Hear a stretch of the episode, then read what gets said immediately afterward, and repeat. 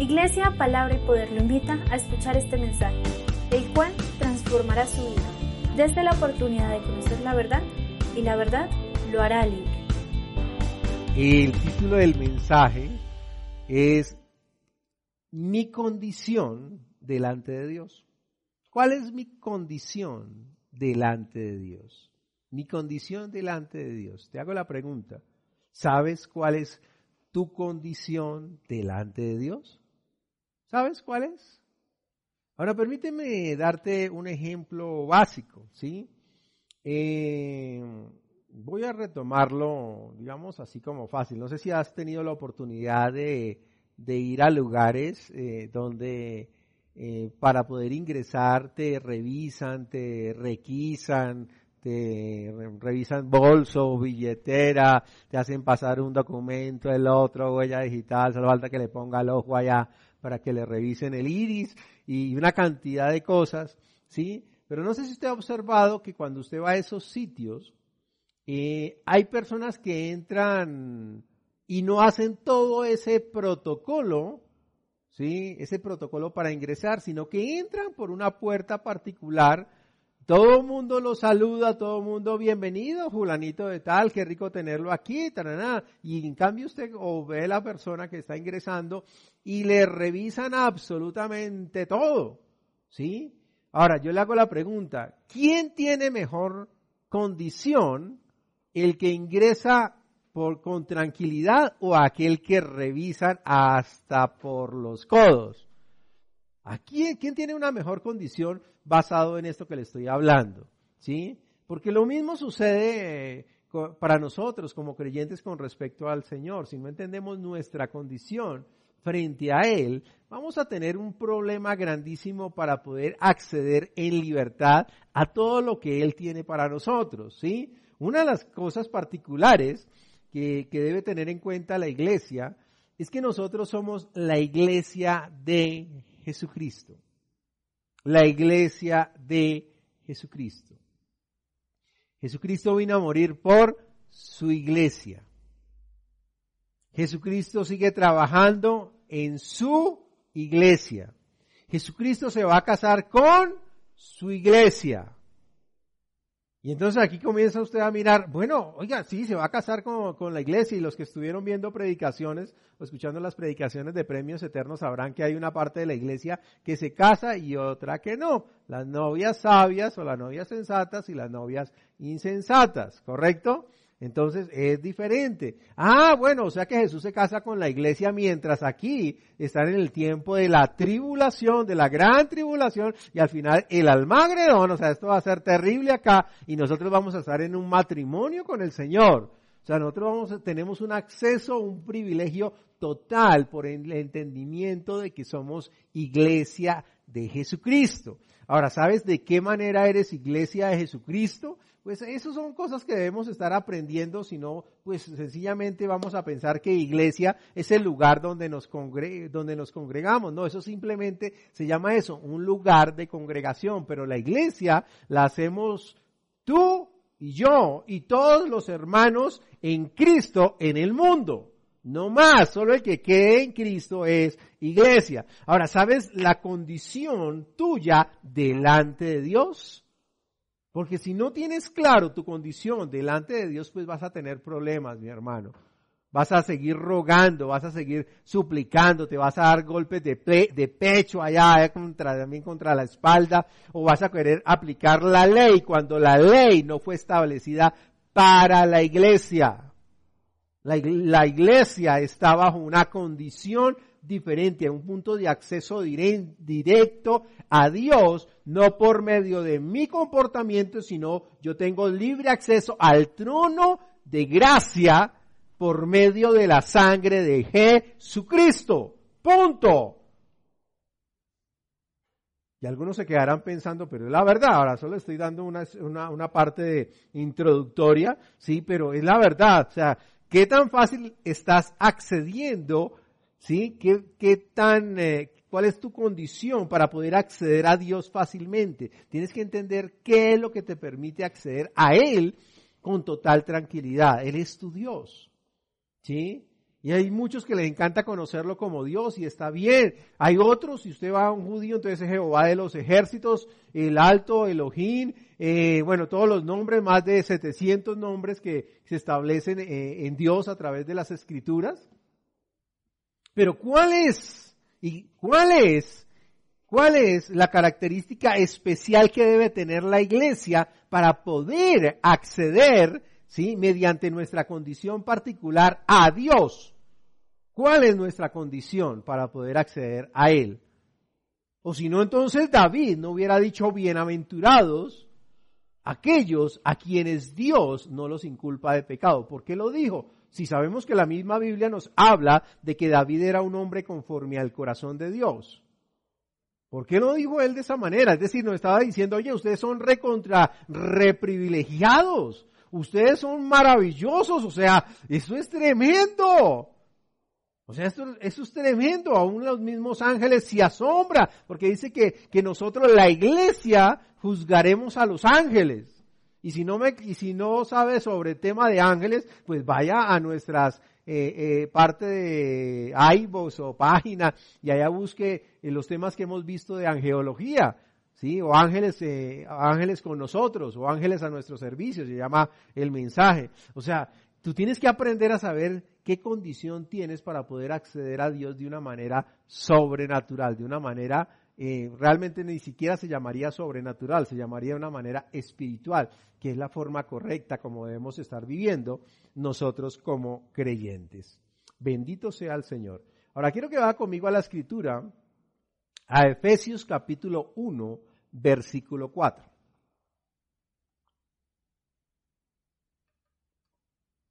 Aleluya. Vamos a aprender. Hoy quiero que usted aprenda. ¿Ok? Nos dice la palabra de Dios, según nos escogió en Él, ¿se acuerdan que hemos estado hablando en Él? ¿Sí? Todo lo que tenemos es en Él, nuestra bendición es en Él, a través del Espíritu Santo, en Él, según nos escogió en Él antes de la fundación del mundo. Ahora, ¿quién fue el que nos escogió? En Él. Ahora, quiero, ya voy a mirar a ver si está escribiendo. ¿Quién nos escogió en Él?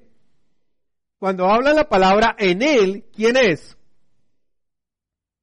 Cristo. Jesucristo. En Él. Cristo. ¿Ok? Pero nos dice la palabra según nos escogió en Él. Ahora, ¿quién nos escogió en Él? Voy a mirar a ver si me están respondiendo. Creo que esto está con unos minutos de retraso, pero vamos a ver, vamos a ver eh, eh, unos segundos de retraso, pero vamos a ver cómo está usted el conocimiento de la palabra. Según nos escogió en Él, ¿quién? ¿Quién nos escogió en Cristo? No puede ser el mismo Cristo. ¿Estamos? Vamos a ver, por aquí ya todos quedaron en silencio. Vamos a darle la respuesta hoy, no, es complicado. Según nos escogió en él, ¿quién? El Padre. El Padre, mire, por aquí ya lo colocaron. El Padre nos escogió en Cristo antes de la fundación del mundo. ¿Para qué? ¿Para qué nos escogió en Él antes de la fundación del mundo? Para que fuésemos santos y sin mancha delante de Él. Ahora, la, proyección de la cita bíblica que se las, eh, se las están colocando allí está eh, en la traducción Reina, Valera Gómez.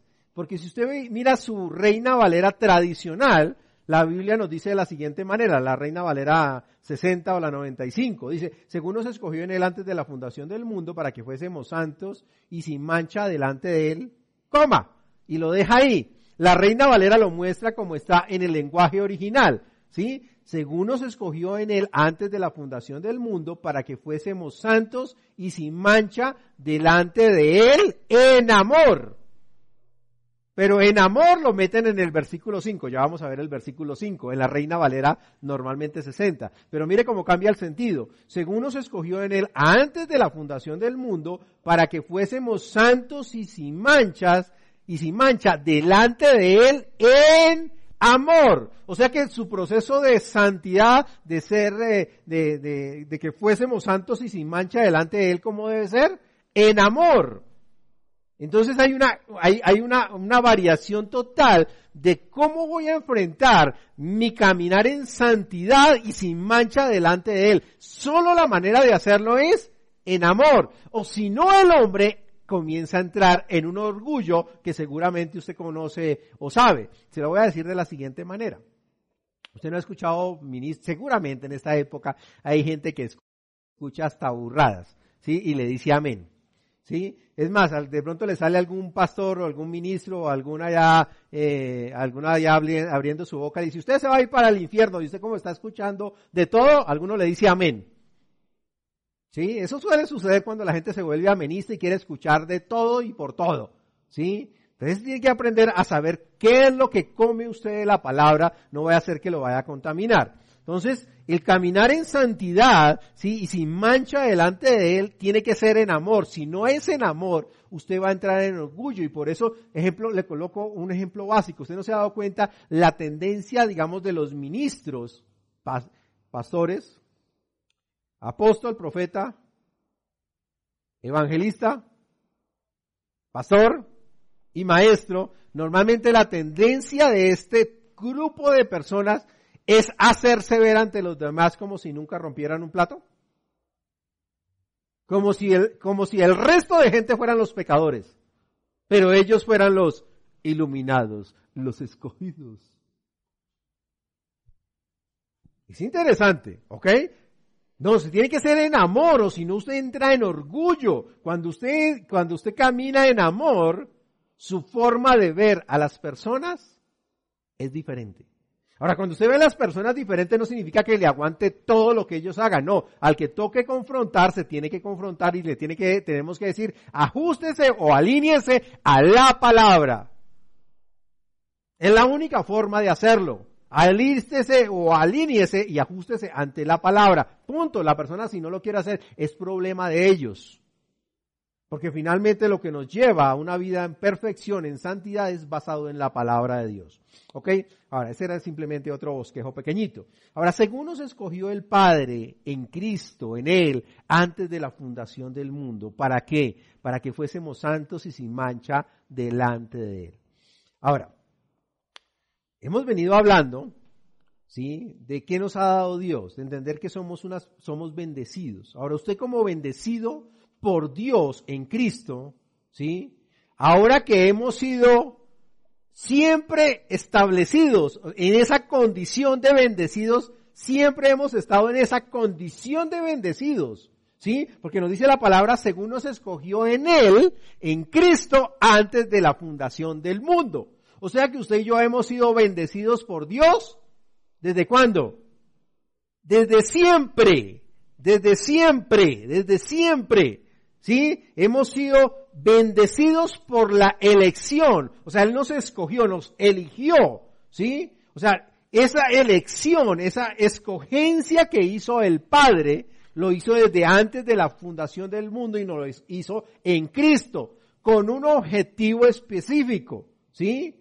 Y esto se llama, en general, lo, se conoce teológicamente como la doctrina de la elección. Ahora, no quiero profundizar, ¿sí? Porque es todo un trabajo para hacerlo aparte, ¿sí? Pero lo que quiero enfocarme, ¿sí? Es el punto, ¿para qué fue esa elección?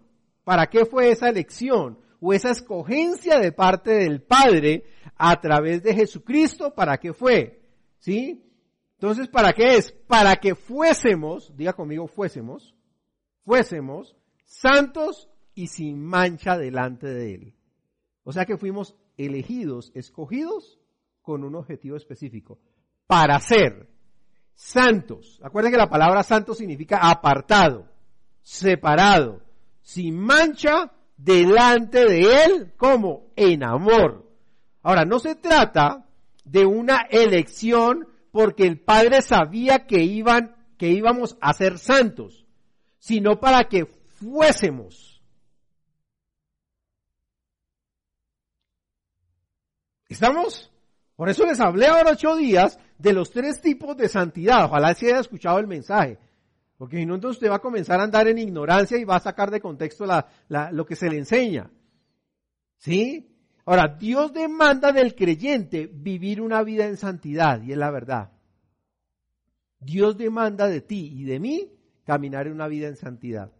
Por cuanto nos fue dada una naturaleza, una nueva vida, una nueva naturaleza, una nueva vida. Por eso nuestro espíritu fue quitado eh, el muerto y nos fue dado un espíritu nuevo. Ahora es en Cristo.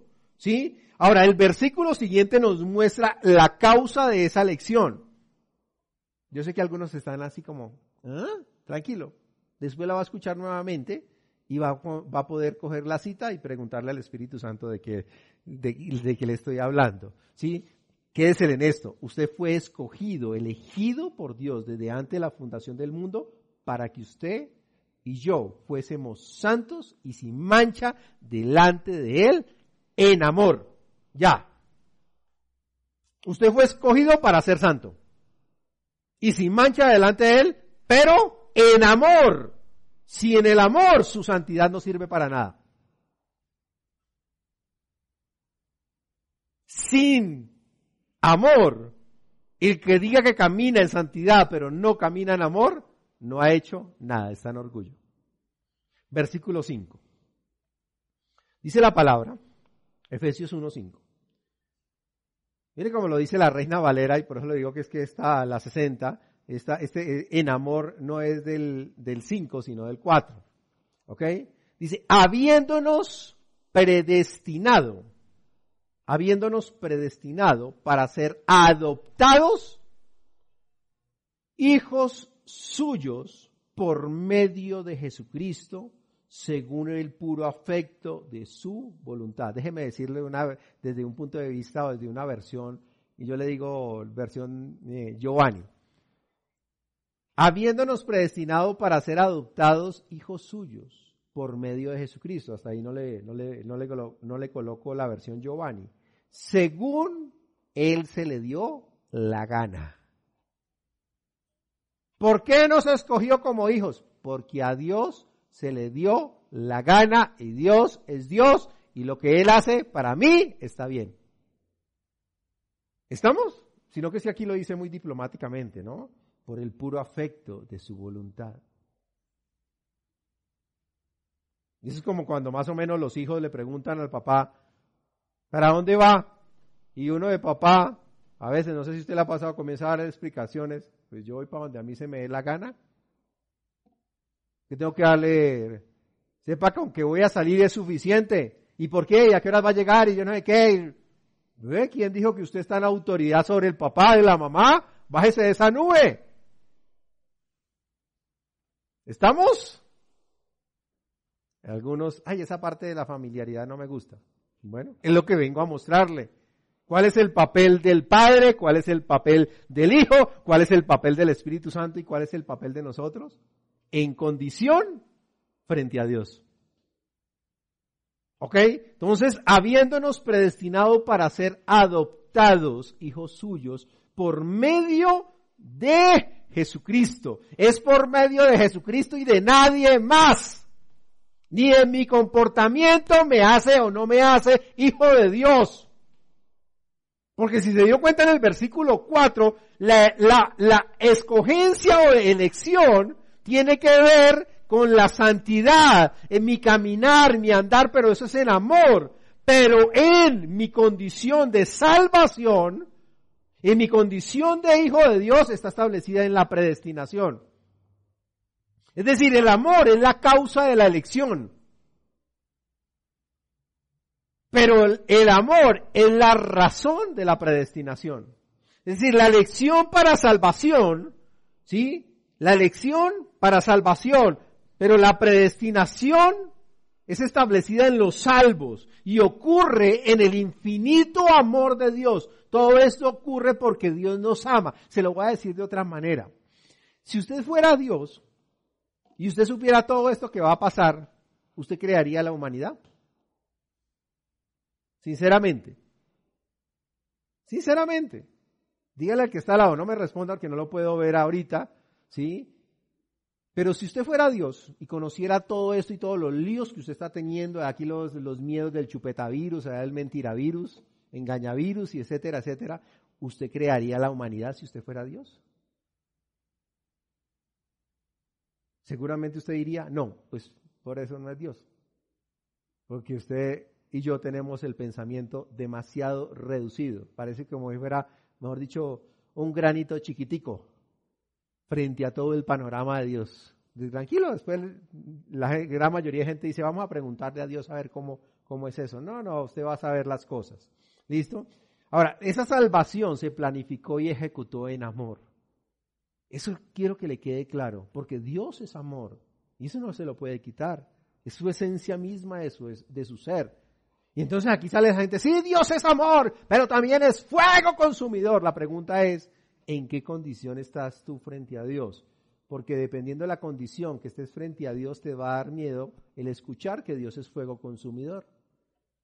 Porque si no entiendes tu condición, te produce miedo, pero si la entiendes, no me da miedo escuchar que Dios es fuego consumidor.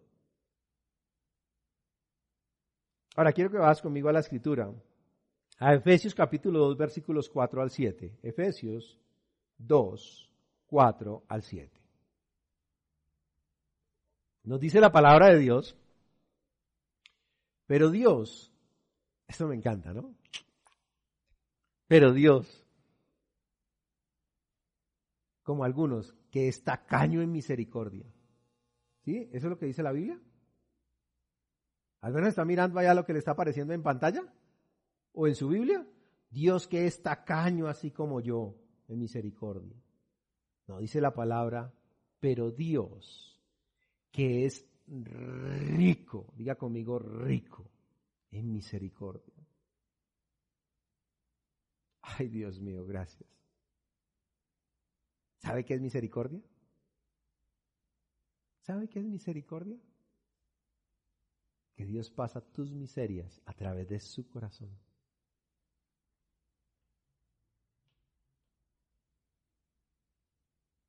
Eso es maravilloso.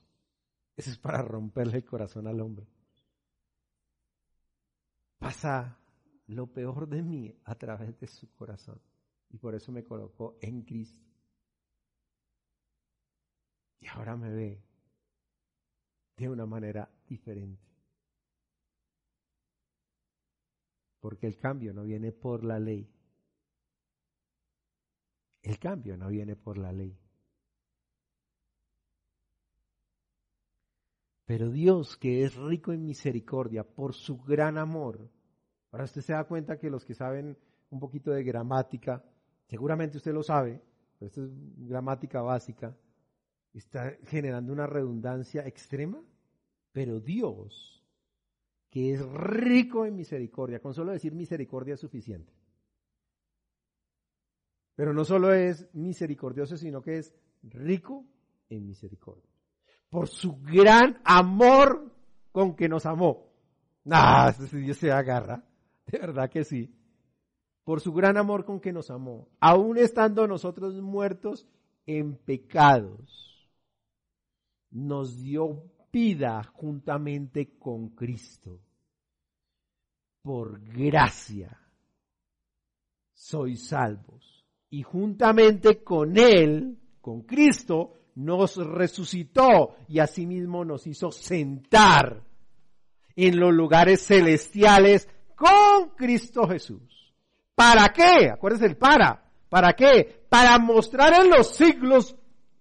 Ah, escúcheme, pero es que esto me acuerda en el momento de las bodas del Cordero. Para mostrar en los siglos venideros las abundantes riquezas de su gracia en su bondad para con nosotros en Cristo Jesús. De nosotros se, habla, se va, de la iglesia, se va a hablar en la eternidad. Esos, esos son la iglesia. Mírenlos, ahí van caminando.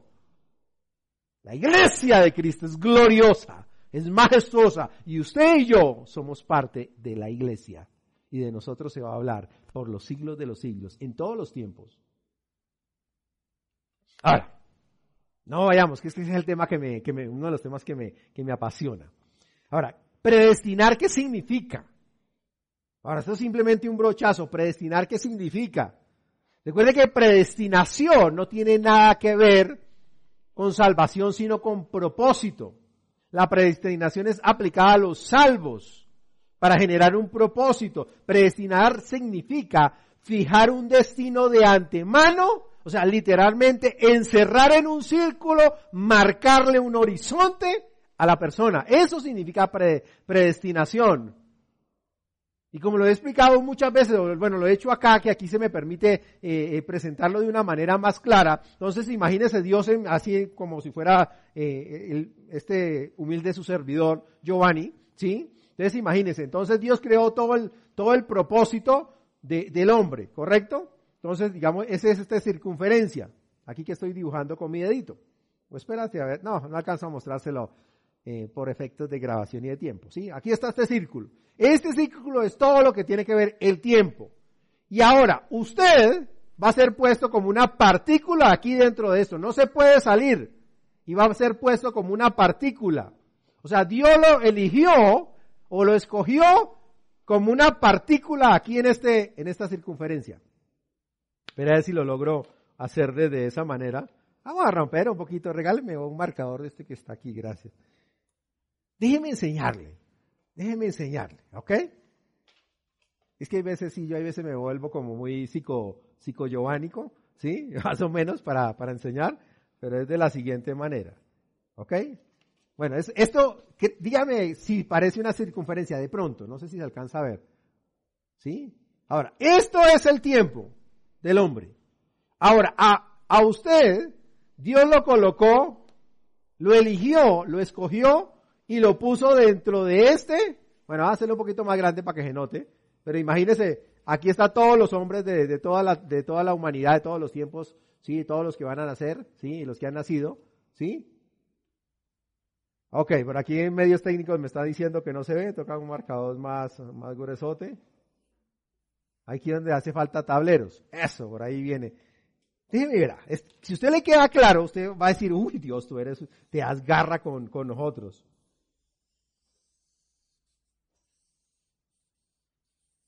¿Listo? Vamos, a la primaria espiritual. Ah, sí, ya lo vi. Ok. ¿Listo? Este es el tiempo de la humanidad, del hombre. ¿Ok? Recuerde que Dios está fuera del tiempo, por eso Él es el eterno. ¿Ok? Y nos colocó a nosotros, nos escogió en Él antes de la fundación del mundo y nos estableció en este puntico. Este puntico es usted. ¿Ok? Este puntico es usted. ¿Lo, eligió para qué? Para que fuésemos santos sin mancha delante de en amor. En amor. O sea, la santidad cómo es? En él. En amor. Sin amor no hay santidad. Así no le guste. ¿Listo? Aquí fue la elección. ¿Ok? Pero la predestinación está en este proceso para que usted cumpla su vida, ¿sí? Con un propósito. Con un propósito. ¿Estamos? Usted va a cumplir su vida en predestinación en un propósito eterno, no en su propósito, no en su mundito, no en su cosita, no en su chocoaventura, es en el propósito de Dios. En el propósito de Dios. Ahora, yo le hago la pregunta, si usted ve a Dios, y aquí es donde sufre la gente, los de los, los religiosos de la predestinación, que como no la entienden, entonces no la, no la pueden explicar. ¿Listo? Y no, Dios lo predestinó para salvación. No, no, no. Dios lo predestinó para cumplimiento de propósito. O sea, para que usted cumpla, o sea, más o menos sería decir que usted vaya de acá, tiene que hacer esta vuelta y volver aquí más o menos en el centro. No sé si más o menos me hago entender. ¿Sí? ¿Ok? Aquí es donde usted tiene que llegar. Para que pueda decir como el apóstol Pablo, he corrido mi carrera, he cumplido mi propósito. Para esto fui establecido y he llegado aquí. Y cuando llegue aquí, aquí voy a ser merecedor de un montonón de coronas que Dios ha puesto para que sus hijos las ganemos. ¿Ok? Entonces la predestinación es para cumplimiento de propósito. No se deje engañar. No se deje engañar. Y por eso tienen que aprender a escuchar el Evangelio de la gracia de Jesucristo. Vuelvo y le digo, predestinar significa fijar un destino de antemano. Literalmente, lo dice en, el, en el griego, encerrar en un círculo, y por eso le dice el círculo, para que usted cumpla el propósito. Ya. Le está marcando un horizonte para cumplir el propósito. ¿Estamos?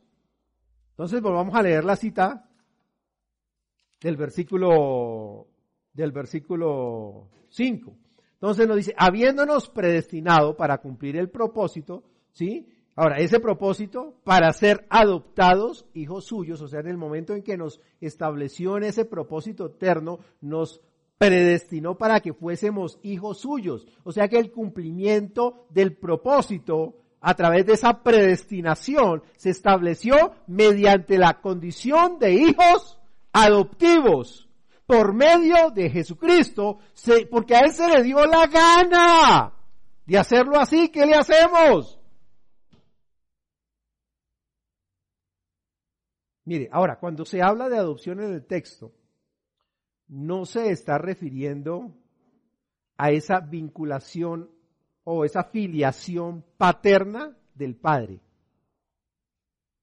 Porque quien es hijo, hijo del padre nacido, es el unigénito de Dios, que es Jesucristo. Por eso Él es el unigénito pero también es primogénito. Y Él es primogénito y nosotros todos, nosotros somos primogénitos. Vaya al Livebox y escuche una predicación que se llama Entendiendo mi, mi primogenitura. Ahí va a entender muy, muy claramente qué es lo que le estoy hablando y el panorama general. ¿Sí? Ahora, ahora, ¿por qué todo esto? Porque cuando dice nos adoptó, en ese texto adoptar no tiene que ver con nacimiento. Sí, nacimiento desde bebé. Ahora, esa adopción significa que nos colocó en pleno derecho como hijos adultos dentro de la familia. ¿Estamos? Algunos me, yo creo que me debe estar mirando ese televisor allá como en medio. O sea que Dios me adoptó en la condición de hijo adulto. Es decir, usted es un hijo adulto adoptado. Yo siempre he dicho, entender en la condición de adoptado, hijo adoptado, tiene que cambiar su panorama de entenderlo, la diferencia que es ser un hijo nacido. Cuando si usted nació naturalmente, todos nacimos naturalmente, ¿sí? En, o sea, en la parte natural, Usted no tuvo la oportunidad de escoger su familia. Usted nació en la familia que le tocó. Y eso que algunos dicen, ay, ojalá yo hubiera nacido allá en la familia de, de este, el de, el de Amazon ahorita, que es quitrillonario, cuantillonario. Sí, ojalá yo hubiera nacido por allá en Suiza. Ojalá yo hubiera nacido. No, usted le tocó aquí en Colombia, hermano. O si me está escuchando de otro país donde le tocó, y lo siento, y pues de mala si no le gustó. Cambie su forma de pensar. Pero cuando un hijo es adoptado, el padre elige al hijo. La pregunta de ustedes, o lo que les estoy mencionando con esto es, si usted tuviera la oportunidad de adoptar un hijo en lo natural, ¿hacia dónde se dirigiría? ¿Hacia la sala de los recién nacidos o en el caso de aquí en Bogotá, a la cárcel La Modelo, al centro de rehabilitación de alcohólicos anónimos, ¿a qué lugar se dirigiría usted? Estamos y Dios nos escogió como hijos adoptivos adultos. Y entonces aquí viene la pregunta, Dios, ¿por qué a mí? Dios, ¿por qué me escoges a mí? Y entonces viene el gran lío o el gran lema de la interpretación de la escritura que dice la palabra de Dios a Jacob amé y a Esaú aborrecí. Y entonces se presentan los izquierdos, fastidiosos, digo izquierdosos, eh, eh, despreciaron a Esaú. Pobrecito Esaú. Porque escogió a Jacob. Y la pregunta no es por qué escogió a Jacob. La pregunta no es, perdón, por qué aborreció a, Esaú, sino conociendo Dios como era Jacob, ¿por qué escogió a Jacob? Cambiémosla. Dios conociéndome yo como me conozco, Giovanni. Usted no imagina los cambios que he tenido a través de los tiempos. Porque cuando Dios volteó su mirada en la parte humana, en mí, era para yo haberle preguntado, Dios, ¿por qué me escoges a mí? ¿Por qué no se va a un centro de ayudas caritativas de gente que pasa la noche limpiándole las heridas y las llagas allá a un montón de enfermos? ¿O aquel que se la pasa visitando a todos los eh, presos y él? ¿Por qué no fue allá en lugar de venir donde un Giovanni, que era todo menos que digno de que Dios pusiera su mirada en mí. Y lo digo en mí para no ofenderlo tal vez a usted. Entonces la pregunta es, Dios, ¿por qué me escoges a mí? ¿Por qué me quieres adoptar a mí? Dios te va a costar. Tú me adoptas como hijo y está bien.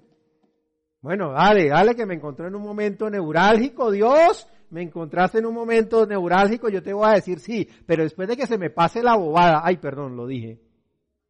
Después de que se me pase la cosa, usted no sabe que yo soy casposo, yo soy malo. Vas a tener mucho trabajo conmigo y yo me voy a oponer radicalmente a que me hagas cambiar. Y aún así Dios me dijo, Giovanni, te elijo. Escogió. Y le he puesto hartas trabas a Dios. Todavía le sigo poniendo trabas. Para el cumplimiento del propósito. O sea, ahí sí la predestinación. Hay veces yo quiero ir por acá y Dios me dice, Giovanni, redirecciona tu GPS. Así como cuando usted se sube en el carro y entonces la, señora esa, la Cirila que sale ahí, le dice, redireccionando. Porque este señor, todo tarado, no quiere coger por donde yo le digo. Que normalmente son voces españolas. Y uno otra vez, no, por aquí es más cerquita. Y coge la voz y que le dice, redireccionando. Oiga, tarado. Le estoy diciendo que es por aquí. Por donde está, hay mucha congestión, mucho trancón y no vas a cumplir tu propósito a tiempo. Dios me escogió adulto. Me adoptó. Ahora soy un hijo de Dios. ¿Y tú? ¿Y tú? ¿Cuánto tiempo va a durar Dios? haciéndote el impulso para que digas, oye, Dios tiene la razón. Su palabra es verdad. Y si lo dice la palabra, lo hago por allí. Mire, la, la palabra hijo de Dios se menciona sobre 20 veces en la Biblia, tanto Antiguo como Nuevo Testamento. Y la única forma de lograr la relación de hijo de Dios es por medio de la fe en Jesucristo. Porque tienes que recordar que la misma palabra nos dice que hay hijos de Dios y hay hijos del diablo. Eso es Juan 8:44. Hay hijos de Dios y hay hijos del diablo, mi hermano. Ahora quiero que vas conmigo a Gálatas 3:25, 26. Yo no sé si usted no está emocionado, yo estoy serio que estoy emocionado. Y me tiene sacudido. La escritura anterior, solo se la leo, ya leemos Gálatas. habiéndonos predestinado para ser adoptados hijos suyos por medio de Jesucristo, porque a Él se le dio la gana escogerme a mí. Quiso escogerme a mí. Quiso escogerte a ti. Y si tú me estás escuchando por primera vez hoy, Dios quiere escogerte a ti a través de Cristo porque Él quiere. Para que hagas parte de su familia. Gálatas 3, 25 al 26 nos dice, pero venida la fe, Jesucristo, ya no estamos bajo ayo, ya no necesito la ley para que me diga qué hacer o no hacer. Pues ahora todos los que creemos en Jesús, pues todos sois hijos de Dios por la fe en Cristo Jesús. Es decir, en la gracia de Dios se presentó en Cristo la redención y la adopción como hijos de, Dios en la gracia de Dios, a través de Cristo, se presentó la redención y la adopción de hijos de Dios. Mediante esa elección, esa escogencia, nos estableció dentro de un propósito, porque nosotros creemos en Cristo. Y ahora Gálatas 4, 4, 5, Gálatas 4, 4, 5 nos dice, pero cuando vino el cumplimiento del tiempo, Dios envió a su Hijo, nacido de mujer, nacido bajo la ley. ¿Para qué? Para que redimiese, ¿sí ves? Redimiese a los que estaban bajo la ley, a fin de que recibiésemos la adopción de hijos. Redimidos y establecidos como hijos adoptivos de Dios a través de Jesucristo. La pregunta es por qué quieres volver a la ley. Si Dios te rescató de la ley, ¿por qué lo quieres hacer? Déjeme terminar de enseñarle dos cositas más. Porque en la redención se presentaron dos eventos. Rescate y liberación.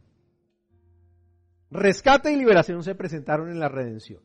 Es decir, Dios paga el precio de quienes estaban en esclavitud. ¿Sabes que eres, que eras esclavo? Si eres hijo de Dios y puedes reconocerlo, tú antes eras un esclavo. Y si no has recibido a Jesús y no sabes, no sabes que eres hijo de Dios, tú eres un esclavo. Un esclavo espiritual. Y eso es lo que sucedió. Dios a través de Jesucristo nos rescató de la esclavitud espiritual bajo el poder del pecado, sacándonos de ese lugar de esclavitud y nos trasladó al reino de su Hijo amado. Por eso es que no sirve de nada si no es en Cristo. Es decir, estamos hablando que quien no es hijo de Dios es un esclavo espiritual.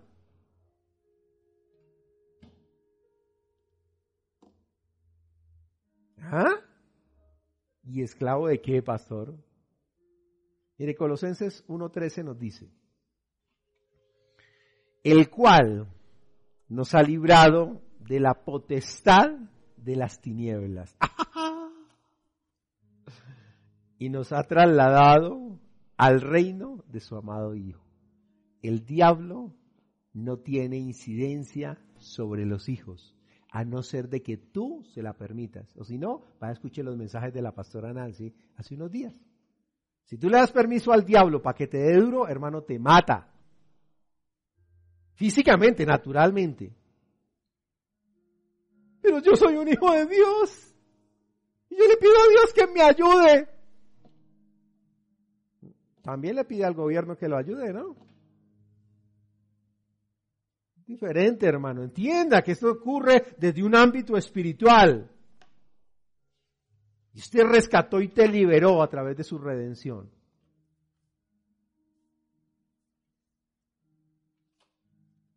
Mire, Romanos 9.5. Déjeme enseñarle, déjeme, permítame unos minutos más. Romanos 9.5. Dice, de quienes, de quienes son los patriarcas, obviamente tiene su contexto, de los cuales, según la carne, vino Cristo, el cual es Dios sobre todas las cosas, bendito por los siglos. Mire, Cristo se hizo solidario con los hombres para poder morir. Ahora, por los hombres, eso es lo que se llama la obra de sustitución. Él tomó nuestro lugar. Allí cumplió la redención. Nos sacó, pero Él tomó el lugar. No podía quedar un lugar vacío. Ahora, mediante esa victoria, donde el enfoque no es el sufrimiento, sino la victoria, o sea, el enfoque de la cruz del Calvario no se queda, allá como cuando vemos en Semana Santa la pasión de Cristo, no, es el enfoque de la obra de la cruz no es el sufrimiento, el sufrimiento nos sirve como aprendizaje, pero nuestro enfoque es la victoria. La victoria de Cristo. Porque nosotros estamos sentados juntamente con Él en los lugares celestiales como cuerpo de Cristo que somos, en posición de autoridad, en posición de victoria. O sea, en la cruz el Hijo, en la cruz, cuando se presentó la cruz del Calvario, sí, toda su obra, el Hijo combate a Satanás, el acusador, repirándole el acta de los decretos que nos eran contrarios a nosotros los hombres y con eso lo reduce para que no pueda derramar o demandar mejor muerte y condenación del que ya había sido justificado y ahora es hijo de Dios. Déjeme decirlo con la escritura. Colosenses 2, 14 al 15. Colosenses 2, 14 al 15. Dice la palabra, anulando el acta de los decretos que nos era, que, perdón, anulando el acta de los decretos que había contra nosotros. ¿Cómo así? Hermano, usted antes de nacer de nuevo, a modo de información y como para que se entere, y si no ha nacido de nuevo, no es hijo de Dios, usted tiene un acta de decretos que el diablo, con la cual el diablo lo puede acusar. ¿Qué es eso? Que usted lo único que merece o lo único que tiene derecho es muerte eterna, muerte espiritual eterna. Por eso usted necesita y necesitamos y necesitamos en algún momento a Jesucristo y por eso lo aceptamos como nuestro Señor y nuestro Salvador personal. Mientras tanto, seguíamos siendo y muchos siguen siendo acusados, anulando el acta de los decretos que había contra nosotros, que nos era contraria, quitándola de en medio y clavándola en la cruz y despojando a los principados y a las potestades los exhibió públicamente triunfando sobre ellos en la cruz. Mire cómo lo dice Oseas. Oseas 13:14, de la mano del Seol, del Seol los redimiré. De la mano de la muerte los redimiré, del infierno los redimiré, los libraré de la muerte, oh muerte. Yo seré tu muerte y seré tu destrucción. O Seol, la compasión será escondida de mi vista. Ahora, contra la muerte, no contra la gente. El diablo ya no tiene autoridad sobre ti. Por eso el apóstol Pablo lo entendía. Ninguna condenación hay para los que estamos en Cristo Jesús. Pero pastor, ¿y qué con la santidad de la gente? Porque sin santidad nadie verá a Dios. Ah, ¿cómo trabaja la santidad? Entendiendo cuál es tu condición. Y obviamente ya no alcancé, pensé que alcanzaba. Y ojalá quisiera aprender más para que nos veamos dentro de ocho días y poder aprender más de la palabra. La verdad estoy conmovido. ¿En qué condición estás tú delante de Dios? ¿Entiendes que eres hijo? ¿Entiendes que eres hijo? Él es mi papá. Y Él es mío. Y todo lo mío es de Él. Y todo lo suyo es mío. Ahora, si tú me estás escuchando por primera vez, o no tienes certeza de que eres un hijo de Dios, yo te invito a que inclines tu cabeza, allí donde estás, y digas conmigo, Dios, vengo ante ti reconocer a Jesús como mi Señor y mi suficiente Salvador. Creo de todo corazón que tú lo levantaste entre los muertos y está sentado a tu derecha. Dios, perdona mis pecados. Transforma mi vida. Cámbiame. Escribe mi nombre en el libro de la vida. Y gracias, porque de acuerdo a tu palabra, ahora paso a ser un hijo tuyo, un hijo adoptivo suyo en Jesucristo. Amén, amén y amén. Bienvenidos. Quiero darle un fuerte abrazo. Y si tiene alguien allá a su lado, puede abrazarse. Gloria a Dios por su vida y déjeme saber que usted le entregó su vida a Jesús. Bendito sea el Señor. Vamos a tomar la cena y aliste sus elementos. Y no se la pierda en que ocho días. De que ocho días voy a llegar al punto de que es ser hijo a nivel espiritual. Si se la pierde, allá usted. Allá usted. Dice la palabra de Dios que la noche que fue entregado el Señor Jesús tomó pan, lo partió y habiendo dado gracias, gracias, dijo, coman que este es mi cuerpo, el cual es partido a favor, en beneficio de ustedes. Hiciéramos esto todas las veces, para acordarnos de ese sacrificio para memoria. Cuando hablamos de memoria implica una acción de vida. Eso implica cambio, transformación, realidad. Y por cuya herida nosotros fuimos sanados. Así que si tiene alguna dolencia, alguna enfermedad, diga conmigo en el nombre de Jesús. El pan es para los hijos, el pan de la sanidad es para los hijos. Y ahora como el cuerpo de Jesucristo representado en este pan todo yugo de esclavitud, de enfermedad, sale de mi cuerpo porque yo soy hijo. Puede comer el pan.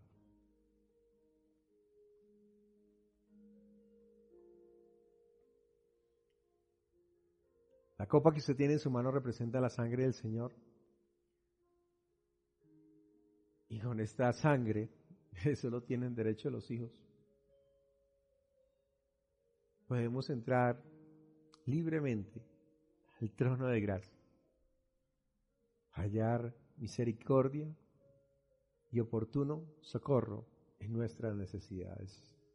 Diga conmigo, soy libre de culpa, soy libre de condenación, porque el pecado no se enseñorea de mí, pues no estoy bajo la ley, sino bajo la gracia. El acta de decretos que había en mi contra fue clavada en la cruz. Ya no me puede condenar el diablo. Tome su libertad.